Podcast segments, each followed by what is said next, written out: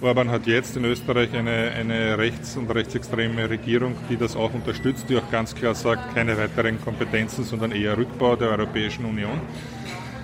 Deswegen muss man auch, ähm, ich finde, man muss einfach jetzt ehrlich auch sagen, Leute, alles mit einer Diskussion über die Weiterentwicklung der Europäischen Union für die nächsten fünf Jahre ist eine theoretische Diskussion. Ja, ist wichtig, wir brauchen die konzeptionelle Arbeit. Klar, die darf nicht liegen bleiben, aber bitte versprecht jetzt den Menschen nicht, dass wir in fünf Jahren, in zehn Jahren eine vertiefte Union haben. Wir sind in einem Verteidigungskampf, in einem echten Abwehrkampf gegen die, die die Union zerschlagen wollen. Mir kommt ein bisschen vor, es gibt so einen Witz über Unternehmensberater, die zum Landwirt kommen, seinen Betrieb analysieren und ihm danach sagen, Aussaat bringt überhaupt nichts ein, du solltest dich auf die Ernte konzentrieren.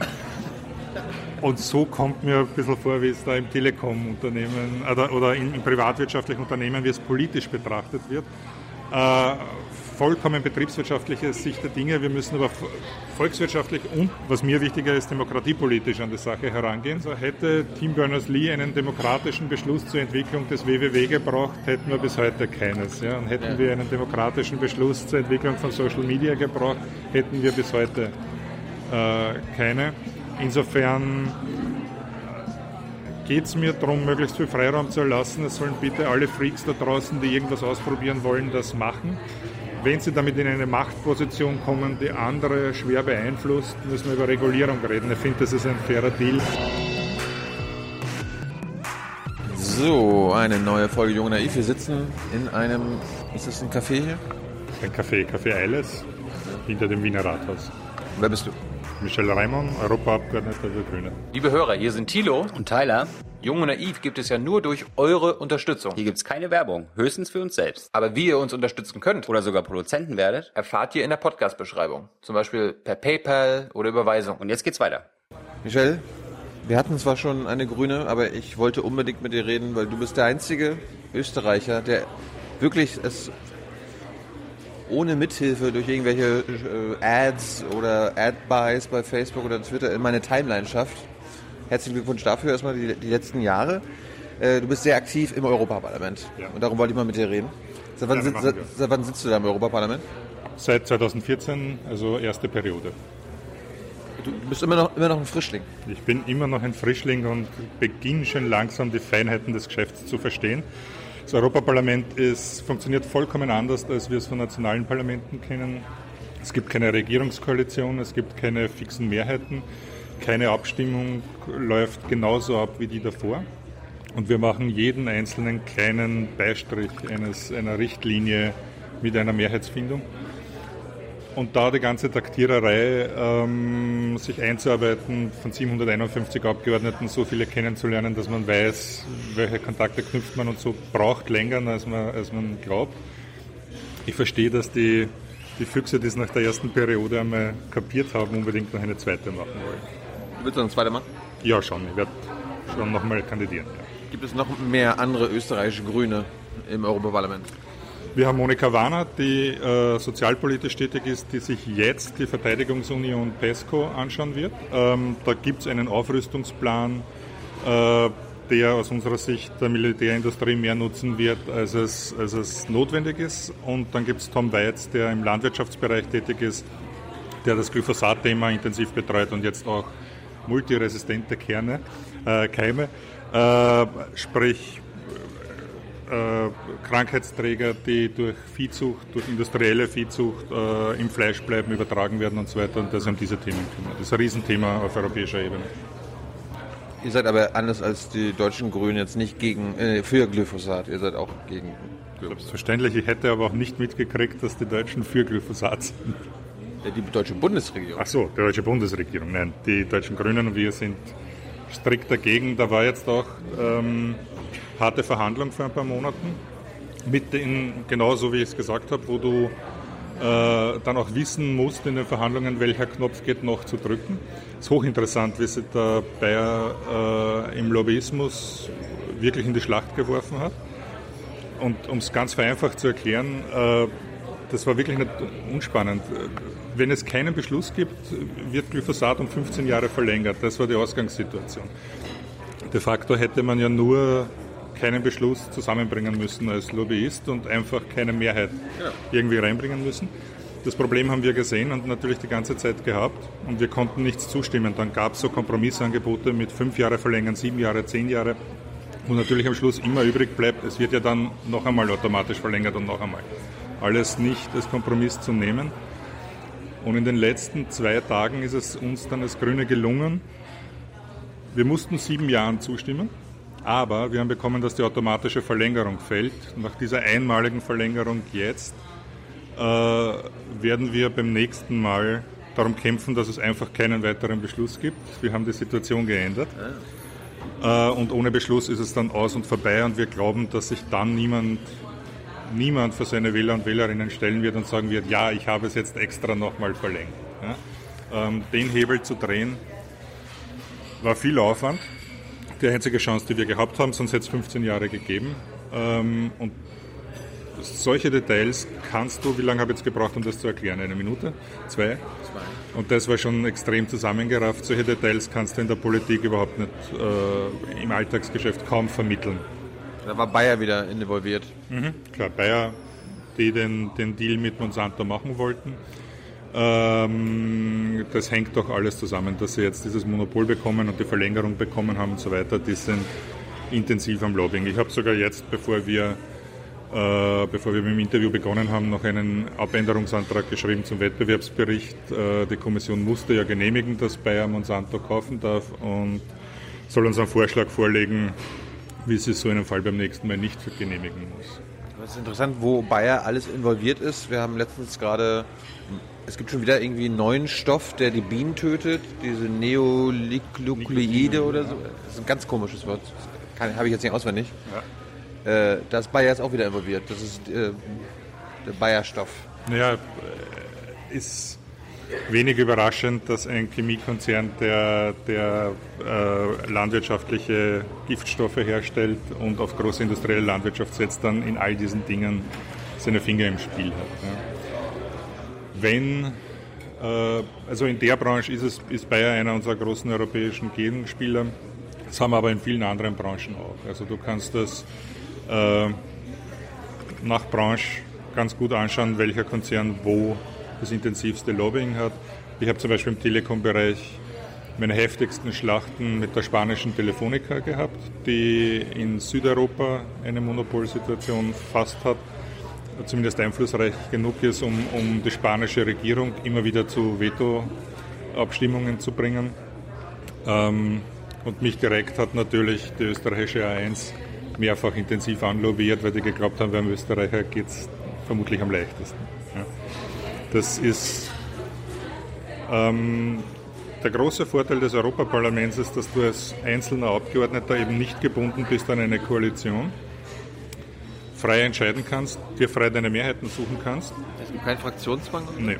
Wir stimmen nie hundertprozentig einheitlich ab. Wir schaffen es als grüne Fraktion, uns so weit zu koordinieren, dass wir im Durchschnitt sehr einheitlich abstimmen.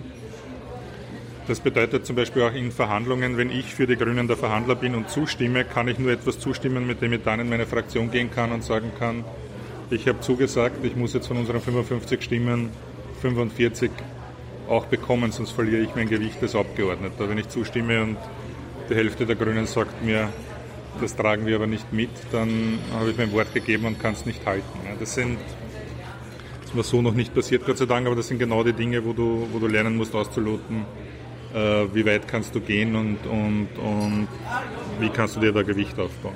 Gab es in dieser Legislatur seit 2014 Fälle, wo ihr innerhalb der grünen Fraktion im Europaparlament nicht einheitlich abgestimmt habt? Bei welchen Themen waren? Also wir, wir stimmen äh, fast jeden äh, fast jeden Antrag und Abänderungsantrag nicht einheitlich ab, mit im Sinn von alle 55 gleich. Irgendwer schert immer aus.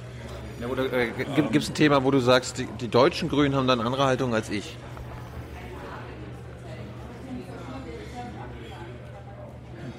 Bei, da liegen wir in keinen großen relevanten Dingen weit auseinander. Ähm, in der Schärfe zum Beispiel äh, bei, bei Freihandelsabkommen ähm, wie fundamental tritt man auf äh, gegen diverse Freihandelsabkommen, Investmentcodes, äh, wo sieht man eine Möglichkeit sozusagen, so wie wir es bei Glyphosat machen mussten, wir haben das und das bekommen, das ist viel besser, als wir ziehen es durch. Ähm, Gibt es Unterschiede in der Strategie, immer wieder. Ähm, Gibt es auch Unterschiede zwischen Deutschen und Franzosen, zwischen uns und Franzosen, zwischen uns und Schweden. Ähm, und innerhalb der, der, Delegationen ist zum Beispiel innerhalb der drei Österreicher und Österreicherinnen nicht ganz klar, ähm, mit der, mit der Weiterentwicklung der Europäischen Union, wir sind uns einig, dass wir ein vereinigtes Europa haben wollen. Klar, ist die, ist die große Linie. Bei jeder einzelnen Entscheidung, äh, die bedeutet, können das jetzt einige wenige tragen oder muss es eine Entscheidung aller 28 sein? Äh, bedeutet sehr oft, dass wir alle 28 nicht schaffen und, und eine Idee scheitert, die nicht umgesetzt wird. Ja. Habe ich zum Beispiel die Tendenz zu sagen, gut, wenn ein Kerneuropa vorangeht aus Deutschland, Frankreich, Österreich, Benelux und Skandinavien und wir dort möglichst viele Anträge einmal möglichst einheitlich gestalten können, dann ist das sinnvoll und dann sollen andere nachkommen sieht Monivana in vielen Einzelfällen dann eher auf, nein, versuchen wir das noch nicht zu machen, alle 28 zu machen. Das ist eine Dauerdiskussion. Und ich finde, so soll es auch sein. Ja, also ist, finde ich, ein, ein, positiver, lebendiger politischer Zugang und ist mir wesentlich lieber, so wie es in nationalen Parlamenten oft läuft, dass es quasi von der Fraktionsspitze äh, in irgendeiner Form verordnet wird. Hast du in irgendwelchen nationalen oder regionalen Parlamenten schon gesessen? Ich war bei uns in einem Landtag, ähm, dreieinhalb Jahre bevor ich ins Europaparlament gewechselt bin. Ja. Und das war vom rein demokratiepolitischen, wie lebendig ist dieser Landtag im Vergleich zum Europaparlament äh, traurig. Also ja, ja ich habe durchaus also Sitzungen erlebt, wo mir die sozialdemokratische Regierungsfraktion, die Abgeordneten am, am, am Sitzplatz daneben sozusagen erklärt haben, warum was nicht geht. Dann habe ich als Oppositionsabgeordneter Aufregung in die Sitzung gebracht. Dann hat die Regierung ihre Meinung geändert und eine halbe Stunde später erklärt mir derselbe Abgeordnete, warum das jetzt eine großartige Idee ist. Ja. Ähm, das, dieser, also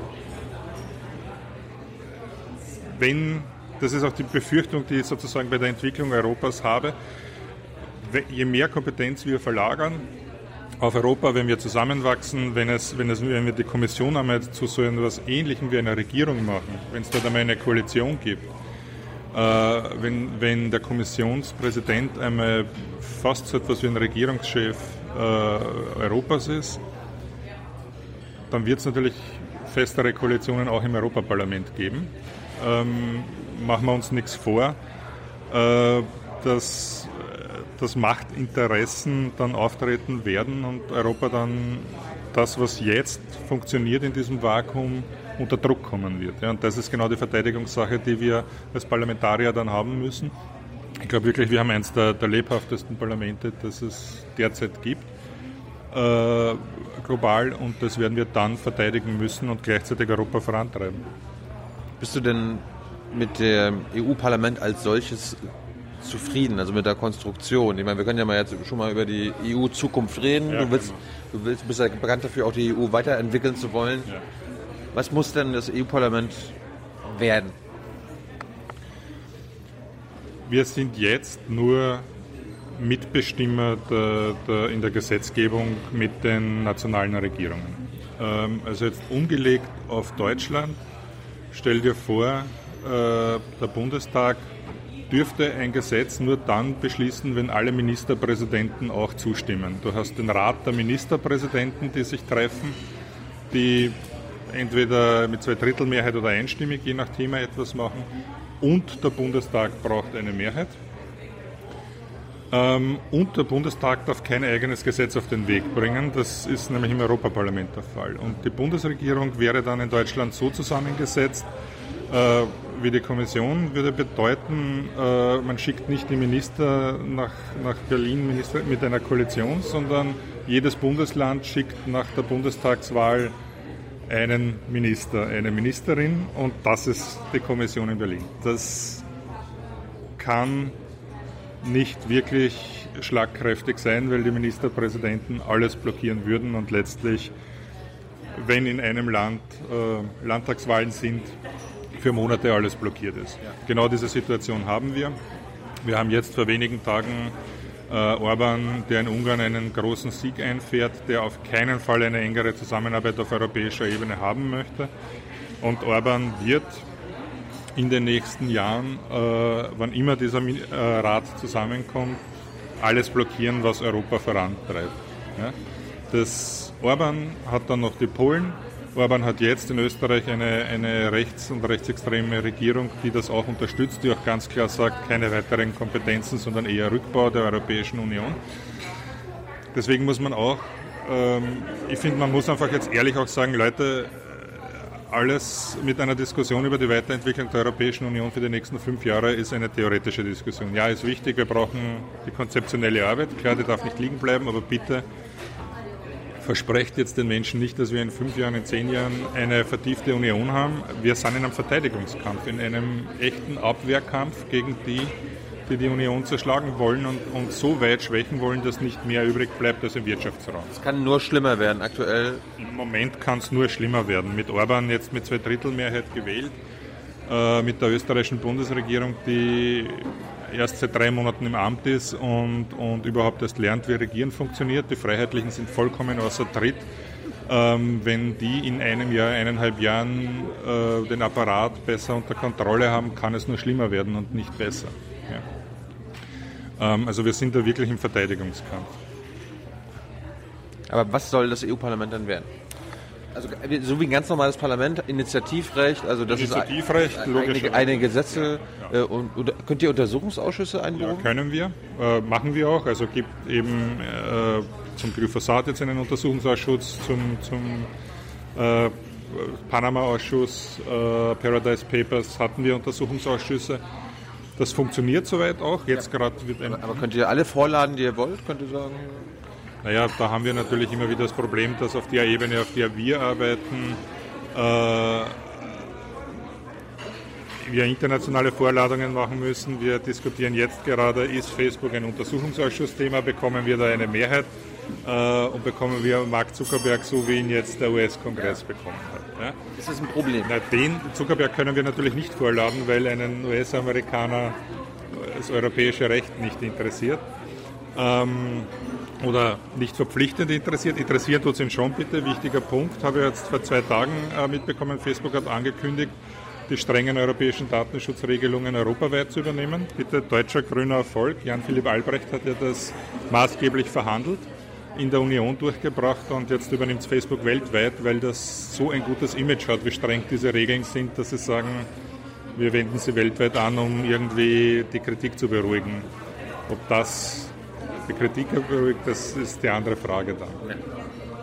Ja, wie soll das Europaparlament funktionieren? Ich möchte nicht ausweichen. Der Punkt ist halt, es soll ein vollwertiges äh, Parlament, muss ein vollwertiges Parlament werden mit Initiativrecht und gegenüber mit einer Kommission, äh, als, als sowohl als Verhandlungspartner als auch dann als Gegenspieler, wenn man nicht einer Meinung ist, äh, die demokratisch tatsächlich gewählt ist. Äh, der österreichische Kommissar hat bei der letzten Europawahl etwas, etwas Wunderbares gesagt. Er wurde im Zuge des Wahlkampfes läuft ein Journalist mit Mikro neben ihm her und sagt, sind Sie nach dieser Wahl immer noch Kommissionspräsident? Und er sagt, ja, die Kommission hat mit der Europawahl nichts zu tun. Ja? Und er hat vollkommen recht gehabt. Nach der nächsten Europawahl wird die österreichische konservativ-rechtsextreme Regierung einen Kommissar schicken, vollkommen egal, wie die österreichische Europawahl ausgeht. In Deutschland wird es die Große Koalition machen, egal wie die Europawahl ausgeht. Und so wird das in allen dann 27 Ländern sein.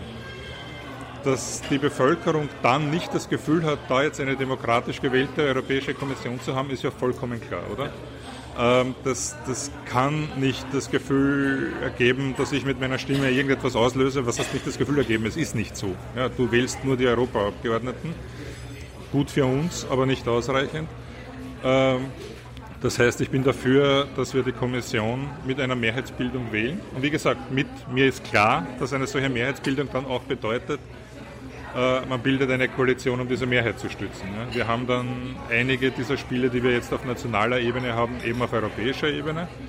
Nicht alle davon sind gut, aber wenn es unterm Strich dazu führt, äh, dass Europa schlagkräftiger ist und dass die Leute auch das Gefühl haben, es geht jetzt um was, wenn ich zur Europawahl gehe und jetzt habe ich da eine gewählte Kommission, egal ob ich die mag oder nicht mag, ähm, dann, dann ist das aus meiner Sicht der entscheidende Schritt, den wir brauchen.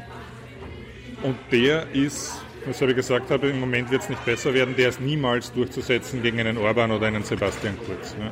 Aber es ist durchzusetzen gegen eine Angela Merkel?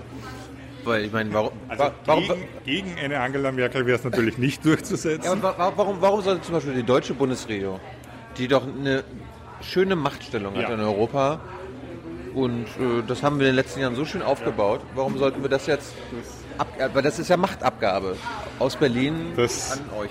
Das ist vollkommen richtig und wird einen historischen Moment erfordern, wo das ähm, notwendig sein wird. Man muss halt auch klipp und klar sagen, es sehen auch die Regierungschefs, dass es so wie es jetzt ist, de facto unregierbar ist. Ja? Die Aufnahme der zehn osteuropäischen Länder äh, und dann noch äh, Rumänien und Bulgarien hat einfach dazu geführt, dass diese Konstruktion mit dann 27, wenn die Briten wieder weg sind, nicht funktioniert. Ja. Wenn du bei einstimmigen Beschlüssen Malta hast, das Deutschland blockieren hat, äh, kann, wenn du ständig Orban hast, der sich das auch traut, ähm, dann ist bei all diesen Beschlüssen eben das große Deutschland nicht so mächtig, das durchzusetzen. Die Frage ist, wann wird, wie bringen wir eine deutsche Bundesregierung dazu, äh, zu finden, dass die Rolle Bayerns in der Bundesrepublik gar nicht so schlecht ist und besser als in der anderen Konstruktion. Deutschland könnte das Bayern der Europäischen Union werden. Ähm, aber ganz klar, das wird einen besonders historischen Moment brauchen, damit, damit Regierungen bereit sind, einen so großen Schritt zu machen. Und ich habe aber das Problem, ich sehe das Problem weniger bei den, bei den großen Staaten. Ähm, die werden sich nicht fürchten, eine Rolle wie, wie Bayern einzunehmen, weder die Deutschen noch die Franzosen. Ich sehe das Problem wirklich bei den kleinen Staaten mit radikalen Regierungen. Wie Österreich. Ja, also mit unserer derzeitigen Regierung ist es undenkbar, an einer Vertiefung der Union zu arbeiten. Die wollen das nicht und werden dem niemals zustimmen. Aber Österreich wird jetzt auch nicht die EU verlassen oder so weiter. So, so weit wird es nicht gehen, oder? Nein, die FPÖ hat äh, populistisch mit dem Thema gespielt, hat auch den Begriff Exit ins Spiel gebracht. Dann ist der Brexit tatsächlich passiert. Und Sie sehen jetzt auch, was für ein Desaster das ist und strampeln mit Händen und Füßen, um von dem Thema wegzukommen, bestreiten, jemals damit gespielt zu haben. Sie haben es niemals ganz klar gesagt, wir wollen das zum Datum im XY und bestreiten jetzt eben, äh, da jemals angestreift zu sein. Äh, man muss auch sagen, es gibt, äh, sie haben durchaus gute Kontakte in der Industrie und die würden in der Sekunde abreißen, äh, wenn sie das Thema noch einmal angreifen, jetzt wo man sieht, wie desaströs der Brexit für die Briten läuft. Das ist kein Thema, aber äh, eine Schwächung, der, und zwar das Verlassen des Marktes ist kein Thema. Da würde eben die Industrie den Freiheitlichen äh, wehtun. Eine demokratische Vertiefung ist aber auch kein Thema. Äh, sowohl die Konservativen als auch die Rechtsextremen wollen einfach nur den Binnenmarkt. Ja. Man muss aber sagen, meine, Europa ist einerseits ein politisches Projekt und andererseits ein Binnenmarkt. Ich habe noch niemanden getroffen, der den Binnenmarkt liebt. Ja. Der ist praktisch und nett und wir sind jetzt auch alle froh, dass wir nicht mehr roamen in der Union und mit unserem Handy durch alle 28 Länder fahren können, ohne darauf zu achten, wo wir gerade sind. Ähm, aber ein, ein politisches Projekt, für das man äh, ja, dann vielleicht auch brennen will, ist der Binnenmarkt wohl für die wenigsten. Aber kannst du, kannst du dir erklären, warum jetzt die FPÖ und ÖVP gegen eine demokratische Vertiefung der EU ist, wenn sie doch, also ich habe gehört bei der FPÖ, die sind doch voll für direkte Demokratie. Also die wollen in Österreich, wollen sie doch oft mehr, mehr Demokratie. Sind sie natürlich, aber jetzt hat es äh, ein großes Volksbegehren zum, zum Raucherschutz gegeben gegen die FPÖ-Linie. Jetzt hat Strache angekündigt, das Volksbegehren kommt 2022. Also so ist es dann in der, in der Umsetzung. Ja. Ähm, der Punkt ist, sie haben, mach eine demokratische Mehrheitsbildung äh, des Volkes mit lauter Nationalisten, die Europa nicht als ein Volk begreifen. Das, da spießt sich's für sie. Das haben ja diese nationalistischen Parteien, die ins Europaparlament gewählt wurden, konnten im ersten Jahr dieser Periode gar keine Fraktion gründen, weil sie die ganzen Nationalisten nicht einigen konnten, wer von ihnen die Fraktion anführt. Am Schluss hat es dann Le Pen äh, geschafft, die alle zu einigen und jetzt haben sie eine Fraktion der Nationalisten und wann immer äh, dort etwas schief geht, sagen alle anderen, wir haben mit denen nichts zu tun, das, das eine, sind, sind, andere Abgeordnete, also keinerlei äh, Zusammenarbeit übers Geldnehmen hinaus. Das machen sie ja brav und gern. Jetzt sind ihnen 400.000 Euro Geldverschwendung nachgewiesen worden mit Champagner und Kaviaressen und so weiter. Da sind sie dann sehr proeuropäisch, wenn es um die Spesen geht. Aber also eine, eine demokratische Vertiefung geht nicht gegen sie. Hast du schon mal bereut, ähm, EU-Parlamentarier geworden zu sein? Abgesehen vom alltäglichen Frust, den man natürlich in der Arbeit immer wieder mal haben kann und äh, der Reisetätigkeit, die manchmal auch nicht die angenehmste ist, politisch nicht. Ähm, ich möchte auch in keinem anderen politischen Gremium tätig sein. Also für die Zukunft. Du hast ja mal ein Buch geschrieben, unter anderem die sieben Todsünden der EU. Hast du die geschrieben, bevor du Parlamentarier wurdest? Ja. Hab Haben die sich bestätigt?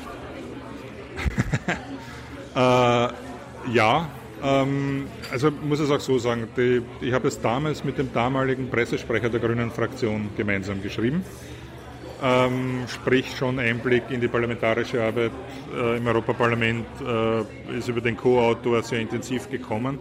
Wir haben es auch ganz bewusst die sieben Todsünden genannt, weil wir frei herausgesagt einen populistischen, europakritischen Titel haben wollten, um zu zeigen, wie, warum die proeuropäische Haltung äh, so schwer vermittelbar ist. Also wir wollten bewusst als Leser, äh, Leserinnen nicht Leute, die, die ohnehin für Europa brennen und dann ein Pro-Europa-Buch kaufen, sondern wir wollten Leute, die meckern über dieses Demokratiedefizit und ihnen dann erklären, auch die Dinge, die ich heute ausgeführt habe, wie dieses Demokratiedefizit zusammenkommt und dass der Ausweg dann nicht Flucht aus Europa, sondern Vertiefung ist.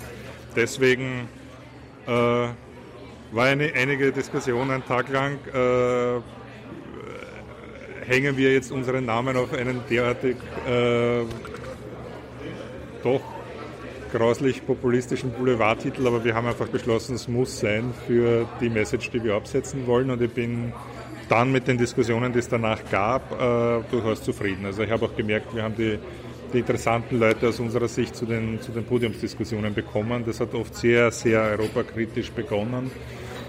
Und nach zwei Stunden Diskussion äh, war es dann oft ein viel differenzierteres Bild. Was sind denn die sieben Todsünden?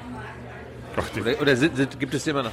Gott, das ist zehn Jahre her, die sind jetzt nicht auswendig mehr alle. Ähm, aber es ging um Dinge eben wie Demokratiedefizit, Abgehobenheit. Äh, wir haben versucht, äh, Zuschreibungen, ähm, die die Union hat, eben, dass sie, dass sie undemokratisch sei, äh, zu beschreiben, woher die Vorwürfe kommen, was in der Praxis sozusagen diesen Effekt auslöst und was, was die Lösung ist. Also wenn ich es zusammenfasse, ist es, äh, die Union ist zu abstrakt, äh, was definitiv stimmt, und sie ist zu sehr von Wirtschaftslobbys beeinflusst, was auch definitiv stimmt. Wie sehr, apropos Wirtschaftslobbys, ähm, lobbyieren denn Facebook und Google? Bei dir zum Beispiel? Ähm, von Google hatte ich schon äh, Termine. Ähm, bei mir direkt sind es mehr die, die Telekom-Unternehmen, weil ich für die mehr oder weniger Hardware der, der, der Netze und Leitungen äh, verhandlungstechnisch verantwortlich war. Breitbandausbau? Solche Sachen, genau, Funknetzausbau, Regulierungsbehörden. Ähm, ja, darüber können wir auch reden, wenn du über Facebook nicht reden kannst. Ja, doch, kann ich schon, aber weil du die direkte Frage sozusagen, ich habe Facebook selbst habe ich nicht äh, jeden Tag auf der Matte sitzen gehabt. Nein. Aber interessiert dich das Thema Facebook? Ich meine, aktuell, wir reden jetzt einen Tag nachdem ja. äh, Mark Zuckerberg vor dem US-Senat ja, lustige Sachen gesagt hat. Ich verwende es ja selbst sehr intensiv. Äh, sehe sozusagen demokratiepolitisch auch die Notwendigkeit, es zu verwenden und versuche sehr viele Diskussionen zu führen. Ich bin über einen Aspekt äh, dieses Facebook-Skandals jetzt ähm, fast froh, dass man merkt, dass im, im politischen Betrieb Abgeordnete ähm, die es nicht selbst verwenden, die zwar wissen, dass es irgendwie wichtig, aber selbst vielleicht dreimal gepostet haben, jetzt auch so viel Druck bekommen äh, in der öffentlichen Diskussion, dass sie das nicht als ein Thema für das ist nächste Generation und Junge betrachten, sondern dass sie merken, da muss jetzt was passieren. Facebook stellt uns vor ein hochinteressantes Problem, demokratiepolitisch. Ähm, man kann die klassischen Medienlösungen darauf nicht mehr anwenden, weil es ein internationales äh, Medium ist und man nicht wie Fernsehen, Radio, Zeitungen nationale Regulierungen darauf legen kann. Man kann aber die europäischen Regulierungen so streng machen, das haben wir beim Datenschutz eben gesehen, ähm, dass, dass alles, was innerhalb Europas passiert, sozusagen reguliert wird und äh, das schaffen die Unternehmen auch mit ihren Algorithmen, mit ihren technischen Umsetzungen äh, europaweite Regelungen umzusetzen. Und was bräuchten wir? Wir müssen, und die endgültige Lösung habe ich noch nicht, dafür jetzt etliche Gespräche, eben im, im Umfeld dieses, dieses Skandals ist das jetzt leichter. Wir brauchen letztlich eine öffentlich-rechtliche Idee für solche Plattformen. Wenn Plattformen einmal die, den Einfluss von Facebook, Google, Amazon, äh, Apple hat das über weite Teile. Man muss sich überlegen, ob Samsung auf der Hardware-Ebene schon in diese Richtung geht. Samsung hat vorinstallierte Apps auf äh, sehr vielen Mobiltelefonen. Ob Twitter schon in dieser Größenordnung ist, auch wenn das weit von den anderen weg ist. Die haben ja auch einen, einen Einfluss auf die, auf die demokratische Willensbildung. Wir haben vor dem Zweiten Weltkrieg äh, gesehen, was Radio und Fernsehen und Film, was damals äh, in der Hand von Faschisten und auch äh, auf der anderen Seite von, von, von Linken auslösen kann. Autoritäre können solche Medien leichter nutzen als Demokraten, weil sie eine Message einfach 10.000 Mal rausblasen, während Demokraten eben 10.000 Messages rausblasen und sich daraus noch lange keine Mehrheit ergibt. Ähm, und um da eine, einen fairen Rahmen herzustellen, hat man zum Beispiel beim Radio den öffentlich-rechtlichen Rahmen geschaffen, ja. Ja, jeweils national.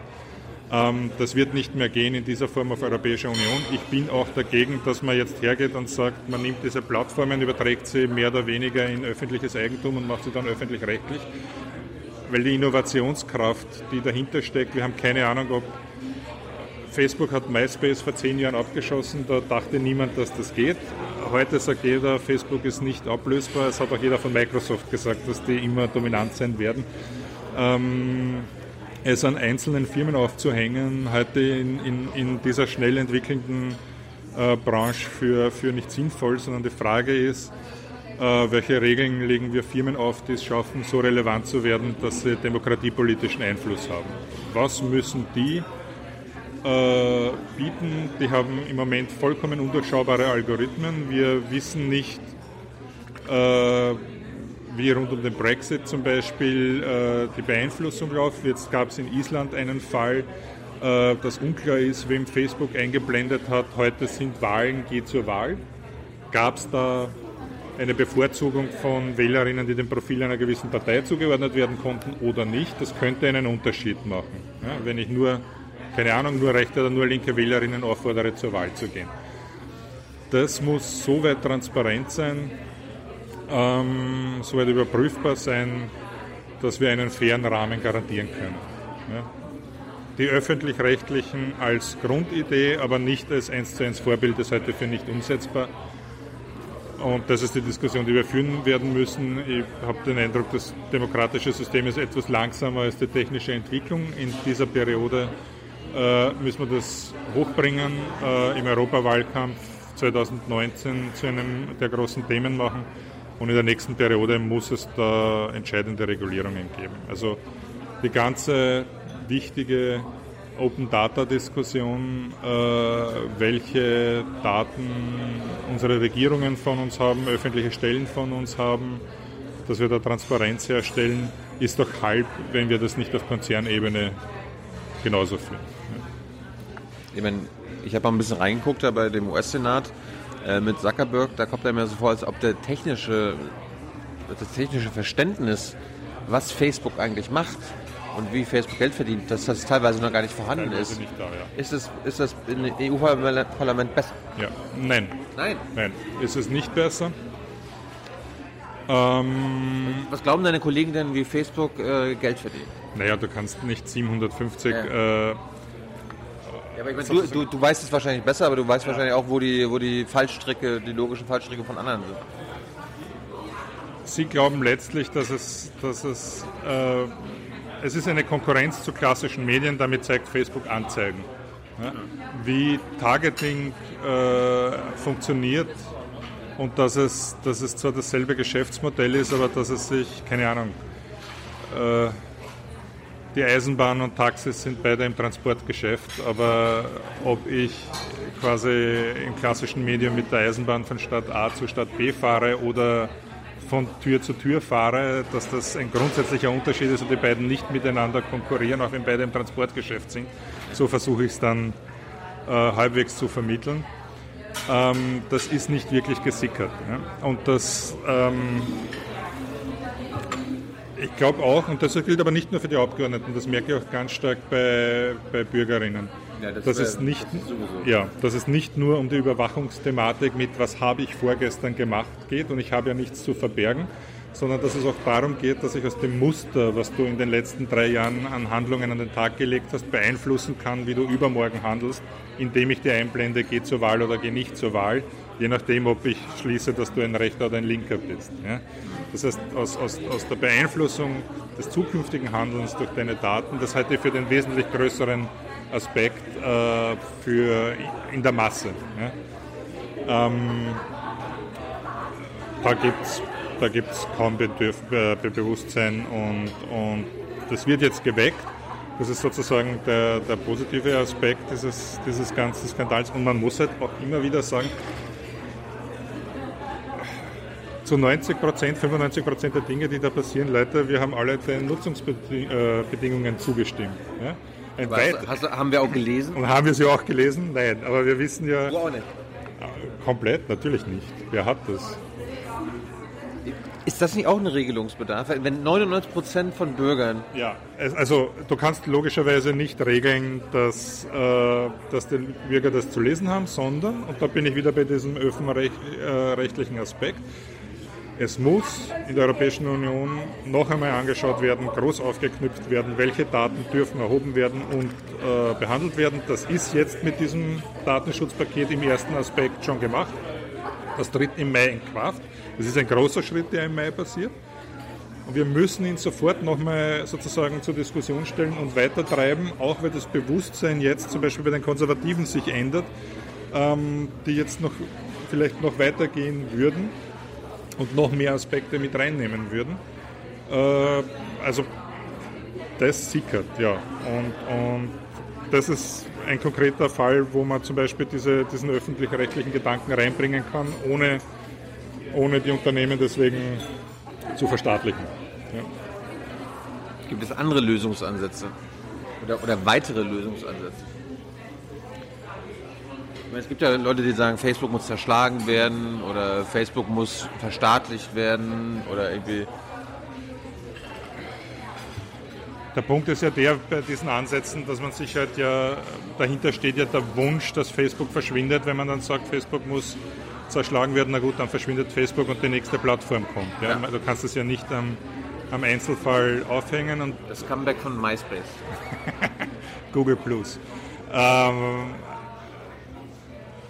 nein, es wird solche Plattformen geben und solche Plattformen werden eine gewisse, was heißt eine gewisse, eine sehr hohe Konzentration haben.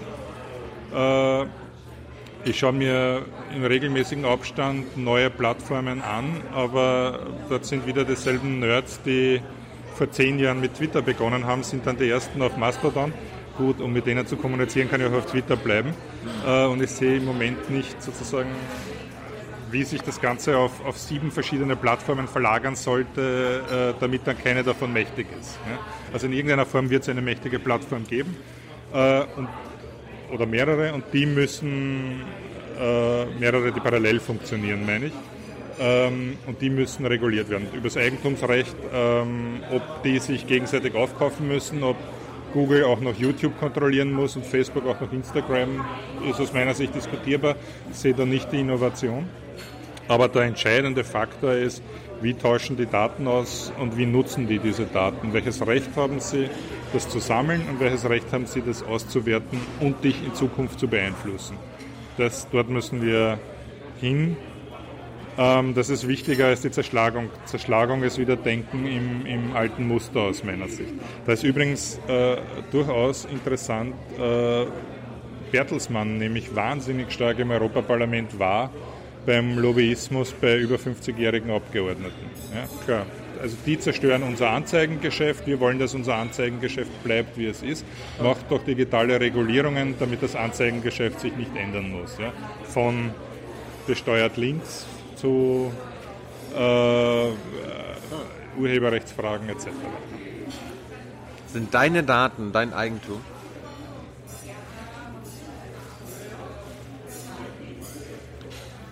Ich habe mit der Eigentumsfrage in der Debatte ein bisschen ein Problem, weil Eigentum ist etwas, das knapp ist und die ganze ökonomische Diskussion ist bei Daten in dieser Frage falsch, weil Daten sind nicht knapp. In dem Moment, in dem ich sie kopiere, gibt es die Daten zweimal. Mein Haus kann ich nicht kopieren, das gibt es nur einmal. Die gesamte ökonomische Grundlagendiskussion die mikroökonomische Diskussion eines Anzeigenmarktes äh, etc. funktioniert für Daten in dieser Form nicht. Ähm, ich möchte über meine Daten die Verfügungsrechte haben. Das halte ich für den wesentlich wichtigeren Begriff. Äh, Entscheidungsrechte darüber haben und entscheiden, wer sie löschen muss, wer sie bearbeiten darf und das auch sehen können. Und ganz wichtig, Eigenverantwortung kann da nicht funktionieren, weil ich nicht 96 Stunden Tag, äh, am Tag Zeit habe, äh, ja, Nutzungskriterien zu lesen, äh, Verträge zu lesen, Datenbanken zu durchforsten. Jetzt fragen wahnsinnig viele Leute bei Facebook an, welche Daten äh, quasi gespeichert sind und schauen das Interesse halber einige Stunden lang durch. Aber das kannst du nicht den Rest deines Lebens für alle Plattformen und das einmal jährlich machen. Also muss es eine, eine demokratische Regulierung geben. Können wir da nicht irgendwie eine, eine Zwischenstelle schaffen? Du meinst jetzt öffentlich-rechtlich, muss auch keine staatliche Stelle sein, aber quasi äh, dass eine öffentlich-rechtlich organisierte Stelle uns die Arbeit abnimmt und quasi in unserem Namen mit Facebook dann verhandelt. Oder dass Facebook äh, von der Stelle dann unsere Datenfreigabe bekommen muss und mit denen verhandeln muss, damit nicht jeder einzelne Nutzer ja. äh, selbst. Äh es, es, gibt solche Stellen, die kannst du, also da muss es nicht eine sein, es gibt eben europäische Datenschutzbeauftragte, es gibt BEREC, das ist in meinem Bereich stärker äh, bei der Telekom-Regulierung, die schauen, dass, dass die Telekom-Unternehmen, bei denen die Daten ja durchlaufen, ich habe nichts davon, Facebook zu äh, regulieren und dann Stimmt. sagt an jedem Knoten ein Telekom-Unternehmen meine Daten ab. Ähm, das sind mehrere Stellen, da gibt es die entsprechenden Behörden und die entsprechenden Behörden jetzt eben mit diesen Rechten auszustatten, ist ähm, genau unsere Aufgabe. Ähm, da, da läuft eben auch die Diskussion, was wir hier fordern, ist ein tiefer Einschnitt in die Geschäftsmodelle. Ja, die Telekom-Unternehmen haben natürlich verstanden, äh, dass Daten, große Datenvolumina in Zukunft ein beinharter Markt sind und sie nie wieder die Traummargen von vor zehn Jahren im Mobilfunk äh, bekommen werden und versuchen auch an genau diesem Kuchen mitzunaschen, wie vermarkten wir die Daten unserer Kunden und Kundinnen. Ja? Ähm, was aus meiner Sicht überhaupt nicht ihr Geschäft ist, niemals ihr Geschäft sein sollte, zumindest nicht automatisch und nicht in den Nutzungsverträgen meines Telekom äh, meines, meines Telefonvertrages dabei sein sollte. Da steigt auch das Bewusstsein. Darfst du nicht vergessen, wenn, wenn zum Beispiel die Telefonica lobbyiert, wir verhandeln die Abschaffung des, des Roamings. Für mich großer Schmerzpunkt, deswegen habe ich dann auch dem, dem Deal äh, in dieser Nacht nicht zugestimmt, ist, dass wir die hundertprozentige Netzneutralität dafür aufgegeben haben. Also ein Telefonunternehmen darf ja jetzt zum Beispiel Spotify nicht auf den Datentarif anstellen. was für Spotify-Kunden natürlich großartig ist, aber auch bedeutet, jemand, der einen neuen Musikstreaming-Dienst äh, gründet und keinen Vertrag mit einem Telekom-Unternehmen hat, wird diesen Markt nicht mehr knacken können. Ja. Deswegen bin ich der Meinung, dass das Netz strikt neutral für alle Anbieter sein muss. Das haben wir aufgeweicht. Warum haben wir es aufgeweicht? Äh, weil wir beim, also wir, die Mehrheit des Europaparlaments, ja, so, nicht, ich war nicht dabei, ähm, weil äh, natürlich durch Streichen des, des, des Roamings äh, sinken sowohl die Erlöse der Telekom-Unternehmen als auch die Kosten von uns allen als, als Anwenderinnen. Das kann ja keiner wollen. Das kann man natürlich als konservativer Abgeordneter äh, gut seinen eigenen Wählern und Wählerinnen verkaufen. Man denkt nur an Telefonkosten, Musikstreaming-Dienst, das ist irgendwas für die 17-Jährigen. Ähm, egal, geben wir die Netzneutralität dafür auf, dann habe ich irgendwie die Telekom-Lobbys sagen, okay, ist für uns profitmäßig akzeptabel bleibt das Gleiche. Ich habe die Telekom-Lobby befriedigt und kann daheim in meinem Wahlkreis sagen, wir haben die Telefonkosten beim Urlaub in Lignano und Jesolo gesenkt. Ja? Ähm, dieses Bewusstsein war nicht da, dass, das, dass wir da eine, eine tiefgreifende Entscheidung treffen über die Zukunft des Netzes, wenn wir einmal eine Lücke aufmachen. Okay, die Lücke ist jetzt noch nicht entscheidend, äh, aber es sie kann natürlich als Musterbeispiel für immer weitere Dienste äh, genutzt werden. Und jetzt stell dir vor, irgendwann wird YouTube nicht mehr angerechnet, aber alle anderen Videodienste äh, dann schon vom nächsten Tarif, dann sitzt Google dort fest drin. Ja? Google macht einen Deal mit allen österreichischen äh, Telekom-Konzernen, dass, äh, dass ihre Dienste vorinstalliert sind und drauf sind und schon ist der Marktmacht wieder einbetten. Ja, gegen all diese Dinge muss man aus meiner Sicht vorgehen. Bei dem Datenmissbrauch nochmal, ist ja. es eigentlich grundsätzlich ein Problem, dass wir hier fast nur über amerikanische Unternehmen reden? Twitter, Google, Facebook, Apple? Ja. Oder macht das im Endeffekt keinen Unterschied, ob das. Also die entscheidenden Kräfte in der Entwicklung der Technologie waren ja fast alle Deutsche und sind im Weltkrieg vertrieben worden. Das haben ja, Deutschland und Österreich großartig hingekriegt, damals die Genies zu vertreiben oder zu ermorden. Und jetzt haben die Amerikaner die Flüchtlinge aufgenommen, haben den Vorteil dieser Branche, ja? um es nicht wirklich zynisch zu sagen. Ähm, es ist ein Problem durchaus, aber ähm, als nationales Match möchte ich es nicht sehen. Wir sehen eben, wir können das, was in der, in der Union passiert, äh, hier steuern ich sehe, es ist ein, ein Problem des Brain Drains, wenn du äh, in diesen Branchen talentiert bist, viel machen willst, eine gute Ausbildung hast, dann gehen einfach sehr viele nach San Francisco und das wird etwas besser, aber zu langsam. Ähm, da müssen wir ansetzen. Usermäßig sehe ich es nicht als, als Problem. Wir können hier bei uns steuern. Und wir sollten sicher langfristig das ändern, aber mein Gott, das demokratiepolitische Problem ist ja nicht gelöst, wenn das Facebook-Headquarter dann in Irland sitzt. Ja. Und ich sage bewusst Irland, weil das ist der nächste Punkt.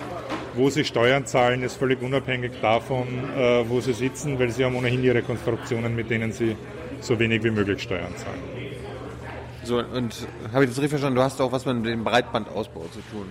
Nein, ähm, ich baue nicht selbst Breitband Nein. aus, aber die, die Lizenzen für die nächste Generation sollen versteigert werden. Für Lizenzen? 5G oder? 5G, Wirklich? genau. Äh, in den nächsten Jahren.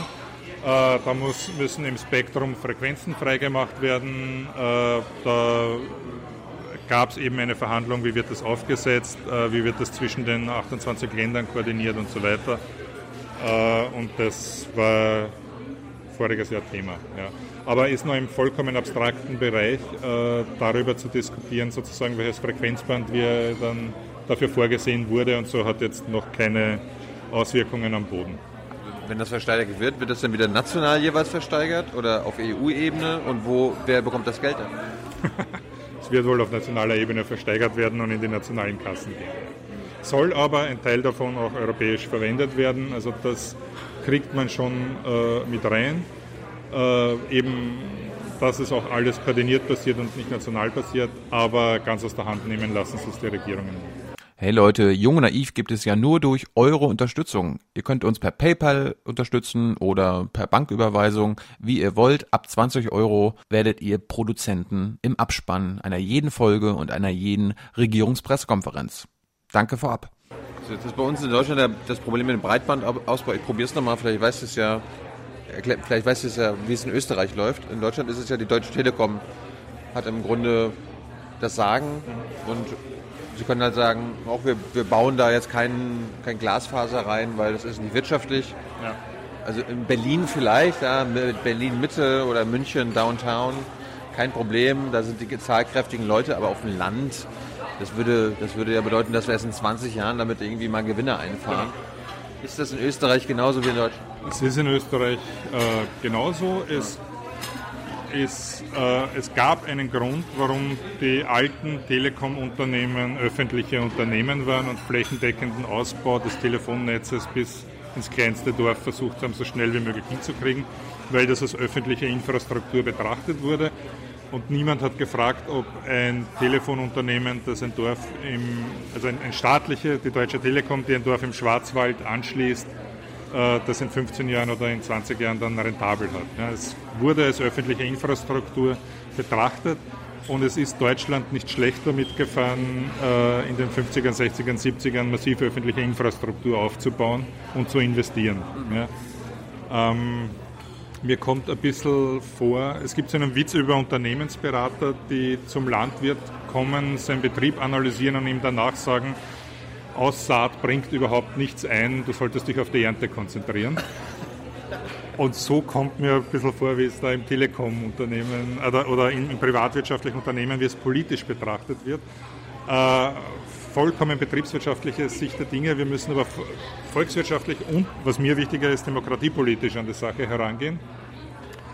Ähm, und das wäre ein Bereich für öffentliche Investitionen. Aber das sind wir dann in der großen Neoliberalismus-Diskussion. Ja, wenn du einen, einen Mainstream hast, der sagt, äh, der Markt muss das regeln und wenn es der Markt nicht regelt, dann haben die Leute eben Pech. Dann hat der Markt recht. Dann hat der Markt recht. Äh, ich frage mich immer, äh, es ist eine selbsterfüllende Prophezeiung, die nie falsch liegen kann. Ja.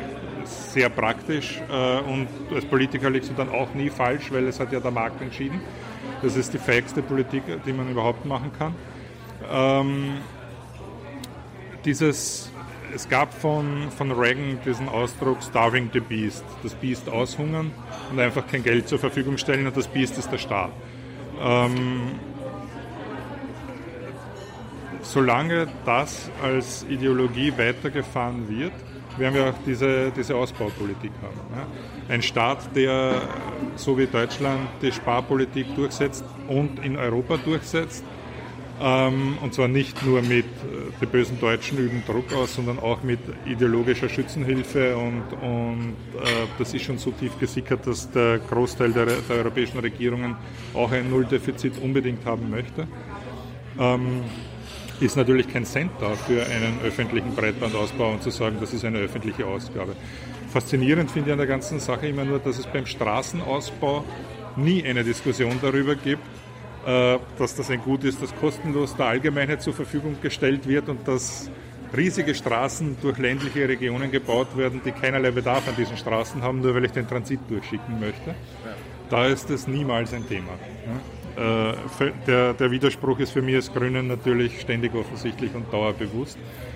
Ähm, da gibt es niemanden, der ein privatwirtschaftliches Interesse daran hat, Straßen bauen zu wollen und Maut einheben zu wollen. Niemanden, der da Milliarden machen möchte, außer bei einigen Autobahnen, und da reden wir dann schon über private und, und, und, den, und den, ob dann der Staat da hineingehen darf und das Geschäft stören darf. Aber bei einer Landstraße, die Dörfer anschließt, da kann niemand Profit damit machen, also baut die der Staat auf Schulden. Da ist es dann kein Thema. Das ist eine, eine völlige, ja, aus meiner Sicht eine sehr scheinheilige Interpretation dessen, was öffentliche Aufgaben sind. Und im digitalen Bereich Schlagzeit voll durch. Ich muss aber auch sagen, ähm, sozusagen die radikale Gegenposition, das soll alles verstaatlicht werden, äh, schon mal gar nicht, weil äh, staatliche Kontrolle unter einer, unter, einem, unter einer Regierung heute im Datenbereich für, für hochgefährlich. Deswegen öffentlich-rechtlich. Ähm, und selbst da, ähm, ich glaube schon, dass die Kritik an staatlichen, öffentlichen Institutionen, dass sie nicht innovationsfreundlich sind. Ja, äh, du kannst nicht gleichzeitig sieben Meinungen unter einen Hut bringen und einen radikalen Fortschritt erzielen. Das ist, geht nicht im demokratiepolitischen, äh, so wie, wie Mehrheitsfindungen funktionieren. Äh, dann nur damit mit, mit der Grundhaltung, dass Menschen halt gern konservativ sind und nicht etwas riskieren, äh, hätten wir eine also hätte Tim Berners-Lee einen demokratischen Beschluss zur Entwicklung des WWW gebraucht, hätten wir bis heute keines. Ja? Und hätten ja. wir einen demokratischen Beschluss zur Entwicklung von Social Media gebraucht, hätten wir bis heute äh, keine. Insofern geht es mir darum, möglichst viel Freiraum zu erlassen. Es sollen bitte alle Freaks da draußen, die irgendwas ausprobieren wollen, das machen wenn sie damit in eine Machtposition kommen, die andere schwer beeinflusst, müssen wir über Regulierung reden. Ich finde, das ist ein fairer Deal und, und so irgendwie muss man es hinkriegen. Michel, danke für deine Zeit. Gerne. War schönes Schlusswort. Das war sehr interessant. Ciao, ciao, ciao. ciao. ciao.